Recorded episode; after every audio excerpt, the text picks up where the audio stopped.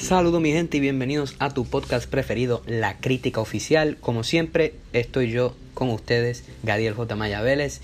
Y hoy vamos a estar hablando sobre una película que transformó la visión de los villanos en DC.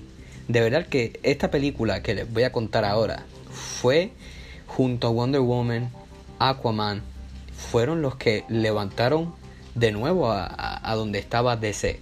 Estoy hablando de la obra maestra hecha por Todd Phillips, Joker del 2019, que fue dirigida, escrita y producida por el señor Todd Phillips. Escrita también, coescrito, eh, también está Scott Silver y también otros productores que acompañan al señor Phillips está Bradley Cooper y Emma Tillinger. Ahora, esta película se basa en lo siguiente.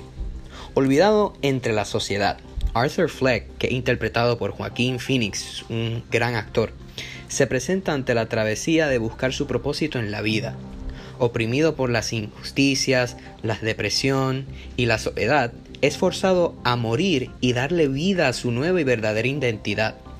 Es aquí donde toda la sociedad opresora, quienes ignoran el caos que sufre la ciudad gótica, sabrá temerle a los oprimidos, al pueblo, al guasón. Ahora, si pensaste que esta es otra película cliché de superhéroes de DC, pensaste mal. Con la brillante dirección de Todd Phillips y la impactante actuación de Joaquín Phoenix, crean de esta historia una obra maestra.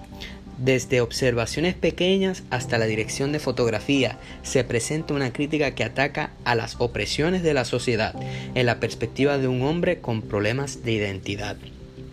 Ahora vamos a hablar sobre la colorización. La colorización, la selección de lentes y luces que usaron en este, en este trabajo, ¿no? Crean un ambiente parecido a Taxi Driver. Yo no sé ustedes, pero yo vi en la mano de Martin Scorsese en Taxi Driver, los colores, el verde, el amarillo y el tono pequeño de rojo. De verdad que hay, hay mucho paralelo en, en, en, la en la cinematografía de ambas películas.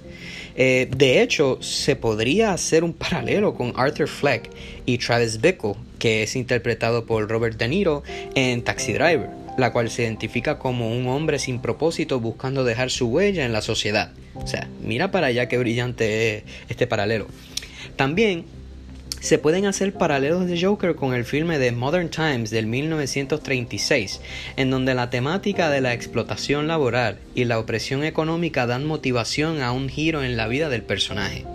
En los aspectos de la dirección, Todd Phillips demostró el calibre de sus habilidades en esta obra maestra, destacando las emociones psicológicas de cada escena e implementando el efecto Kuleshov a cabalidad en todo el filme. La idea de provocarnos ese sentir de incomodidad mientras se presenta la historia de Arthur Fleck para luego sentir, para la gran mayoría, satisfacción cuando surge lo inesperado, y todo el mundo que vio la película sabe de qué estoy hablando, hacen un buen ejemplo de lo que es el poder del cine en la sociedad. La preparación de Joaquín Phoenix para este personaje es, sin ninguna duda, una de prestigio y excelencia. Desde la sonrisa perturbadora hasta la psicología con las manos crean en nosotros un sentido de empatía para Arthur. El gran trabajo del actor ha creado una gran sensación que lo plasmará para siempre como una imagen del cine, de la sociedad trabajadora y de la revolución. Vuelvo y reitero, si pensaste que esta es otra película cliché de superhéroes de DC, pensaste mal. Yo no sé ustedes, pero esta película es, es para mí una, una mina de oro. Es, es una joya del cine y yo creo con toda certeza de que esta película pasarán los años, las décadas y todavía se hablará del gran trabajo de Todd Phillips y Joaquín Phoenix. Esta película eh, ataca directamente a la sociedad de que vivimos actualmente y para mí es tan hermoso ver este cómo se presenta esta historia, ¿verdad? Porque es una historia trágica y cómo con la juxtaposición de los tiros y la perspectiva que se selecciona nos hacen a nosotros, a la sociedad trabajadora y, y al público en general, a ver la perspectiva como en realidad es. Eso ha sido todo por hoy en este episodio de La Crítica Oficial. Gracias por estar sintonizándonos y será hasta la próxima, el cual estaremos hablando de The Irishman, trabajo de Martin Scorsese. Así que nos vemos en la próxima crítica oficial.